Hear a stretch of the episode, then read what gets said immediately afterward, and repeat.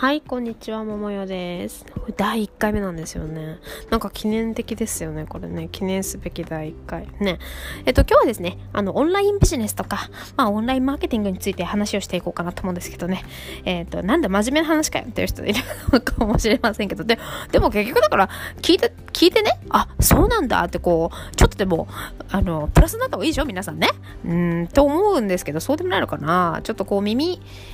耳から入ってくる情報ってねなんかちょっと独特だったなと思うんですよね。私あの結婚してからあのラジオ聞くようになったんですよね。でもいつものねあの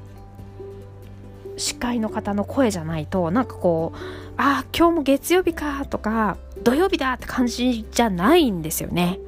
なんかわかります？なんかその、いつもあなたの、えー、まあ、この時間はこの人みたいな感じの声ってあると思うんですよね。ラジオのね、習慣ない人とかだとちょっとあんまりわかんないと思います。私もなかったです。結婚するまでは。あとは、あの、なんか私結構一緒にいる男の人によってあの生活習慣全然変わっちゃうんですけど私バツイチで再婚組なんですけど前の旦那さんの時とかもね全然また耳にするところって違ったんですよね前の旦那さんの時はひたすら音楽がかかってて朝はノリのいい音楽。なんかノリのいい音楽を聴かないと朝の準備ができないとかいうねあの理由でノリのいい音楽で。まあもう今はねメジャーで有名になっちゃいましたけど騎士団とかねめちゃかかってましたね。まだインディーズの時代の時のね騎士団かかってましたね。で今の旦那さんはもうやっぱラジオなんですよね。するとこう耳障りのいい方のね声だったりとかするとあなんか今日もいつもの朝ごはんで幸せだなみたいな感じになるんですけどなんかこう何かね都合で違う方にチェンジとかされてるなんか変な感じしたりしますよね。まあそういう感じで聞く方もいるのかなと思いますね。何の話の内容でもとにかくその人の声が聞きたいっていう人もいるかもしれないし私もそういう存在になれるかもしれないし、まあ、もしくはこう聞いててせっかく聞くんだからまあ一つや二つプラスになるようなものがあの得られたらいいなみたいなね。なんかそういう何かを感じてもらえるようなね内容にしていきたいなと思います。えっとこの間ねあのあ今月かまだね今月ですけど中旬ぐらいにねあのちょっとセミナーというか研修を受けに行ったんです2日間ね。オンラインビジネスについての研修を受けに行ったんですけどまあもうね切り口の話をずっとされてたんですよね。切り口が大事。まあとにかくとにかく刺さる切り口を全力で探せって言われたんですよね。すごくないですか？まあ確かに、こう、ツイッターとかやってる人いると思うんですけど、ツイッターってさーって流すじゃないですか。インスタとかもさーって流すと思うんですよね。そこで、ん？っていうものに目を留めて、いいねをしたりだとか、あとなんかコメントしたりだとか、すると思うんですよね。私も確かにまあ、どうやったら目に留めてくれるかなっていうのはいつも考えてることだったりして、なんかこう、ツイッターもね、何気なく打つのももちろんいいと思うんです。あの考え方なんですけど時間を決めて打つっていうのも一つの手なんですよね恋愛のテクニックも一緒なんですけどなんか気になる人がいたらね同じ時間に同じようなアプローチをするとかね、なんか習慣化になってきて、それがなくなると、あれ？あの人どうしてんのかなって思わせるっていうね、作戦があったりするんですけど、まあそういう感じでね、ツイッターもまあ同じ時間で流す。まあもしくは、えー、同じような文言で同じ時間で流すでもいいと思うんですよね。まあ、私の場合は、なんかこう気まぐれでツイッターをやってるので、ただ、こう、注目してもらえるようなね、内容じゃないと、ただ単に、えー、流すんじゃあれかなと思って、ちょっと工夫したりしてるんですけど。一時はね、あの、下ネタ川柳っていうのを流したりとかしたんですけど、あんまり続かなかったですね。川柳考えるの大変だったんですよ、下ネタでしかも。なんか詩人になろう、歌人になろうと思ってた時期があって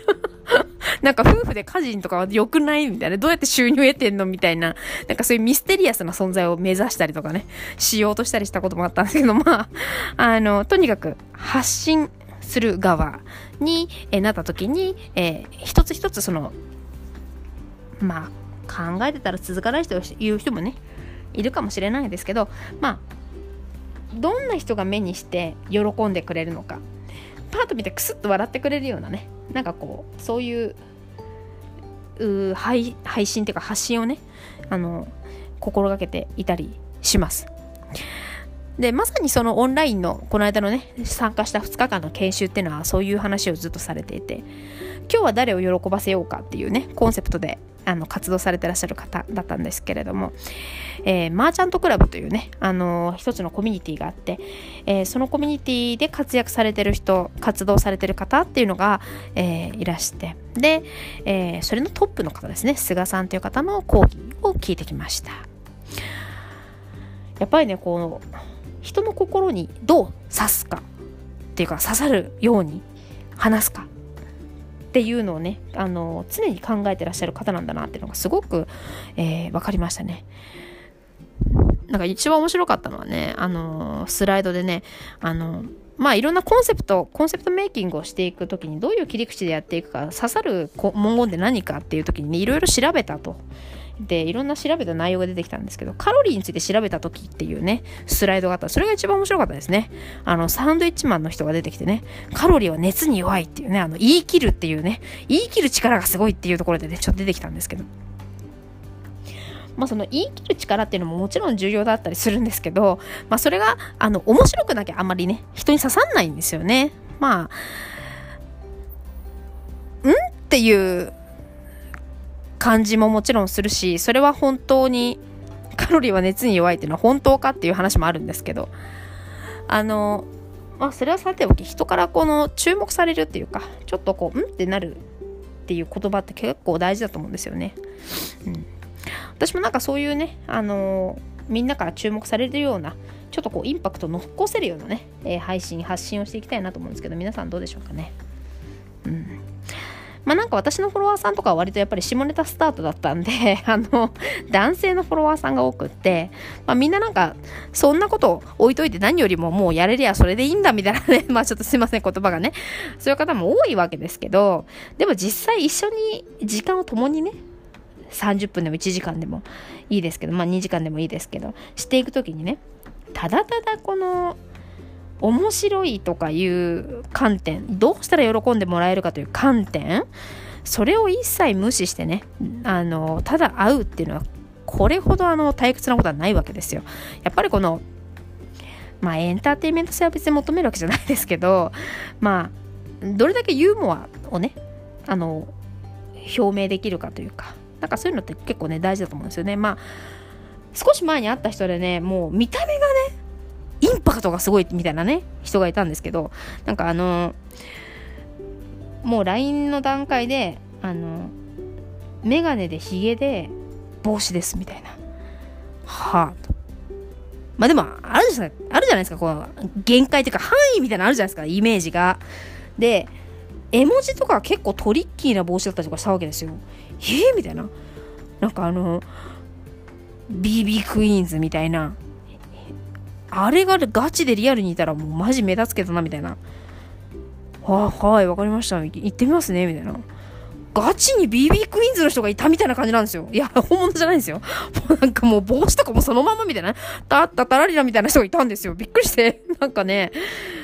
まあそういう見た目でね、インパクトを与えるってももちろんいいのかもしれませんけどね、なかなかそれも勇気がいるわけで、まあ大体の人は普通にあ、どうもって言ってね、あの、あったりするわけですけど。そうそう、私ね、結構ツイッターで人に会ったりとかするんですけど、みんななんか結構怖いとかね、あの、敬遠されたり、ふーんで終わる人とか結構いると思うんですけど、実際一歩、コメントしてくれてる人のところに踏み込んで歩み寄って、会ってみた人結構面白かったりするんですよね。あの、面白くない人ってあんまりいないんですよ、実はね。みんな何かしらこうユニークな部分があって、話をしていくうちに割と見っかったりするんですけど、それをね、あの、どういうふうに初回の、ね、何分っていう範囲でどれだけ表に出せるかっていうのがねすごく私は重要なんじゃないかなと思うんですよね。印象をつけるまた会いたいって思ってもらえるようななんかねそういう工夫をねみんなそれぞれしてもらったら出会いって楽しもっと楽しいものになるんじゃないかなと思っててもうなんか初めて会った人にはこの話をするみたいなのを決めてもいいと思うんですよね。まあなんかそうすると2度目ましてみたいなのが苦手みたいな人も出てくるんですけど、まあなんか私はそういうこの人に会ったらまあこの話してもいいなみたいな感じでちょっとある程度想定した上であったりするのは多いですね。なんか人との出会いってね、すごく奇跡的なものだと思うんですよ。まあ交差点でね、すれ違ってるなんていうのは私は結構例えたりするんですけど、人生の交差点でばったり出会って、ずっとに一緒にいるっていうのを選択するのか、それともバイバイって言ってまたね、一生会わないのか。まあそのぐらいのものなんじゃないかなと思ってて。当然その通勤時間だったり、通勤の電車が同じ人っていうのは何回も会うわけですよね、人生においてね。それとなんか出会いって一緒のような気がして、人生のテンポが合うとかタイミングが合う人っていうのは、それだけ会う確率が多くって、その中でもちょっとこう目を引くというかね、あ、この人っていう人とまた会いたいなみたいな感じで人間関係が作られていく。大人になってもね、そうするといくらでも仲間って作れるんじゃないかなと思うんですよ。なんかね、小学校とか中学とか、ね、学生時代は、なんか割とこう、難しいってあまあ簡単にねできたけど大人になるとね難しいっていうふうに思う人も多いと思うんですよねだからなんか大学時代の同級生と結婚するのが一番なんかこうねスムーズだったりするのかもしれませんけど一回こう社会っていうのに放たれるとねもうどうしたらいいやろみたいなねだったらまあ会社の人で適当に適当に言ったら悪いけどあのいい人とね知り合って結婚するとかねそういうのもあるかもしれないですけどまあなかなか大人になってね人と初めましてで距離を近づけると難しいですよね。うん。だから私はその風俗でね働いていたことがあるのでそうするとやっぱり初めましての人とどう？距離を縮めてどう？リピートになってくれるか。っていうところがすごく重要になってくるわけで。そうするとその何をするかっていうことの重要さよりもどう話をしていくかどう振る舞うか。なんかそういうのがね割と必要になってきたりとかして。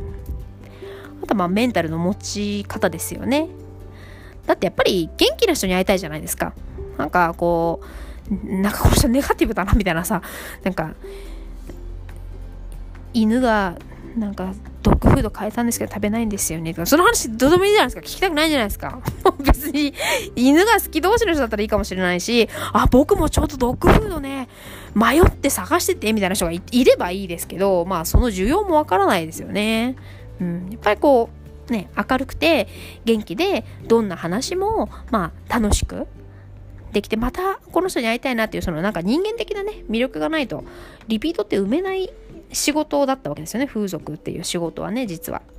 なんかこう心とか癒しとかねなんかそういうものが近い仕事だったんじゃないかなって今はね思うわけですけど。やっぱりそう思うとねあの私は鍛えられてきたんだと思うんですね。まあ3年か4年ぐらいしか働いてないんですけどまあほぼそうだな月20日ぐらい働いてたのかな。うん。ひっきりなしにお客さん来てたんで私の場合は。だからそうするとこうね、1時間とかの間で距離を縮めなきゃいけないから、まあそういう初めましての練習をすごいしてましたよね。うん、だからまあ鍛えられてるのもあるかもしれませんね。どんな人が来てもまあある程度話ができるとかね、あの楽しく過ごせるとかはあるのかもしれないですけど、うん。まあなんかその、人見知りなんですっていう人も、実はなんかツイッターだとめちゃくちゃ面白い人とかもいるし、なんかこう、その人の魅力ってわかんないですよね。なんか自分自分ってなる人が多いですけど、なんかこう彼女欲しい、不倫したい、ね、やりたい、あわよくばやりたいみたいな、なんかね、そういうのばっかりですけど、私のフォロワーさんはね。あの、それよりまず相手をどう楽しませるかみたいなねなんかそういう視点をちょっとエッセンスで加えてもらってそうするとオンラインマーケティングとかオンラインビジネスにつながってくるんですよ。ほら戻ってきたっていうね。話なんですけど。ねまあなんかねそんなことを話をしながらですねやっていこうかなと思いますよ。まあ今日はオンラインビジネスについての話を、え？したんですか？っていう話ですけど、まあそれに紐づけたね、ような話をしていきましたけど。まあ、毎回毎回ね、いろんなテーマでお話をしていきたいなと思ってます。だいたいお話の長さとしては、だいたい15分ぐらいがいいかなと思ってるんですよね。